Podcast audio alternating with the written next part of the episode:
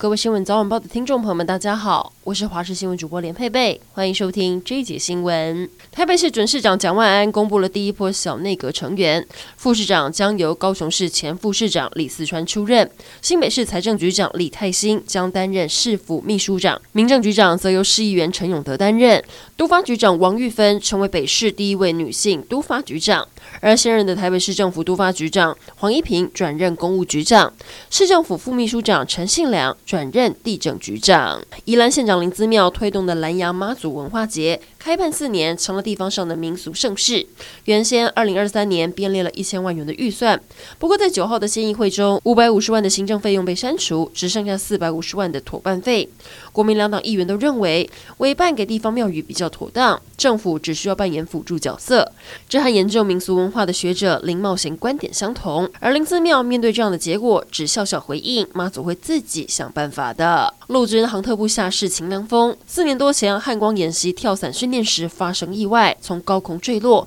导致他的脊髓严重受伤。不过他展现了惊人的生命力，在艰辛的复健中坚持过来。现在靠着旁人搀扶，已经可以走路，也重返部队过三十岁生日，凭借自己的力量踏上台阶，切蛋糕，场面动容。更正向的说，自己的愿望就是希望有天能再次跳伞。台中市有一个张先生的父亲，去年八月入住南区的一家安养院，不料今年七月二号，院方告诉他父亲的脚部割伤，他交代院方要顾好，不要造成感染。没想到父亲竟然在五天后死亡，死因还跟蜂窝性组织炎有关。张姓男子怒控六位工作人员伤害，全案移送台中地检署侦办。对此，院方不愿回应。台中市社会局则表示，业者如果经判刑确定，将予以裁处。高雄市警方针对多事故无号志路口加强执法，看到闪光红黄灯以及让、慢、停等标志指示，如果没有遵守，最高可以开罚一千八百块。我们华视新闻也实际到有标线指示的路口直击，大多数的驾驶人看到闪光红灯或是路面上有停的字都不会停下来。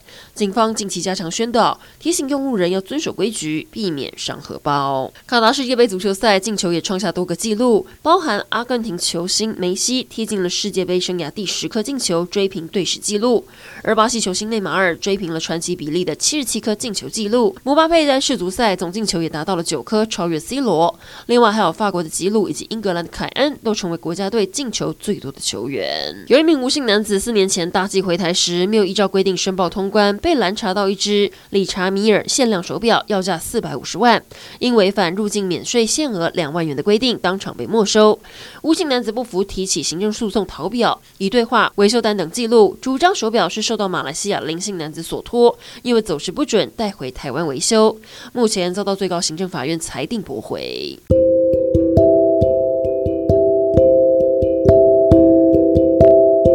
上整点新闻，感谢您的收听，我们再会。